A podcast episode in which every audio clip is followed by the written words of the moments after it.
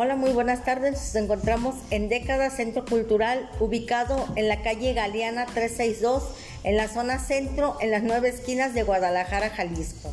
Hoy les hablaré sobre toda la tradición del Día de Muertos en nuestro país, México. El origen de la Catrina es la figura azteca de Mictecacihuatl, la diosa de la muerte. La Catrina es el símbolo de la muerte y el icono del Día de Muertos en México. Aparece por primera vez en 1912. Su creador, José Guadalupe Posada, fue el que la hizo. Su nombre original era la calavera garbancera. Esto porque el señor quiso hacer una, una burla hacia los indígenas garbanceros que ellos querían vivir de forma europea, al, estilo de ellos. Es de origen, ellos renegaban de sus raíces y, y aspiraban a tener un estilo de vida europeo. En 1947 el muralista Diego Rivera le puso cuerpo a la Catrina de Guadalupe Posada.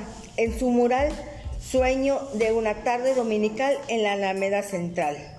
La llamó la Catrina porque era la versión femenina del Catrín, nombre muy popular para definir a los hombres de la clase social que vestían de forma elegante para presumir su buena posición social.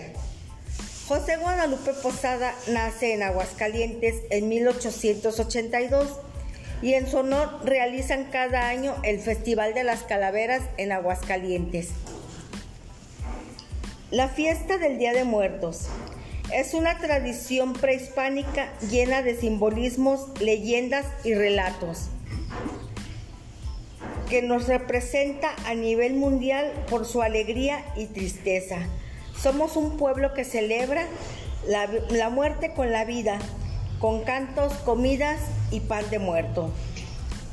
Las ofrendas con veladoras, comida y adornos están listas desde el 28 de octubre para los que fallecieron de una manera trágica. El 30 y el 31 son dedicados a los limbitos. Los limbitos son los, el alma de los niños que murieron sin ser bautizados. El día primero es de todos los santos, celebrando a los que llevaron una vida ejemplar, como también a todos los niños. El día 2 es el llamado Día de, de, los Muertos, la máxima festividad en nuestro país. Comenzando en la madrugada con el tañido de las campanas de las iglesias, adornadas las tumbas y hacen altares sobre las lápidas en las culturas indígenas era un binomio muerte-vida, lo que hacía que la muerte conociera en todas las manifestaciones de su cultura. La flor de cempasúchil. La flor de cempasúchil o de los 20 pétalos es el significado. Sempual significa 20 y xochitl significa pétalos o flor. Su color amarillo evocaba al sol, por lo que guiaba a las almas de los difuntos del cementerio a la casa familiar.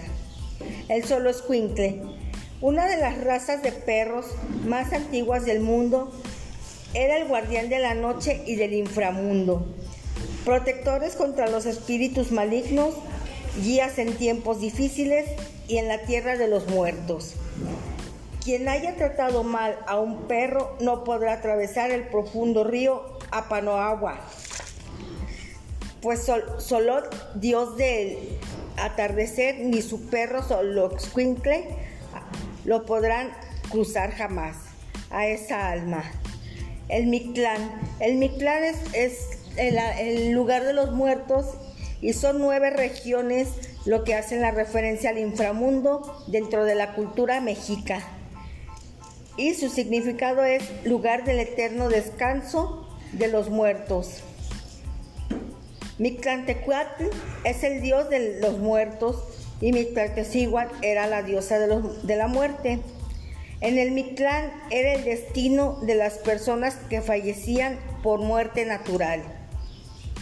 Se accedía después de un largo viaje que comenzaba con la muerte de la persona que tenía que viajar por cuatro largos años. Era un lugar oscuro del que no se podía salir.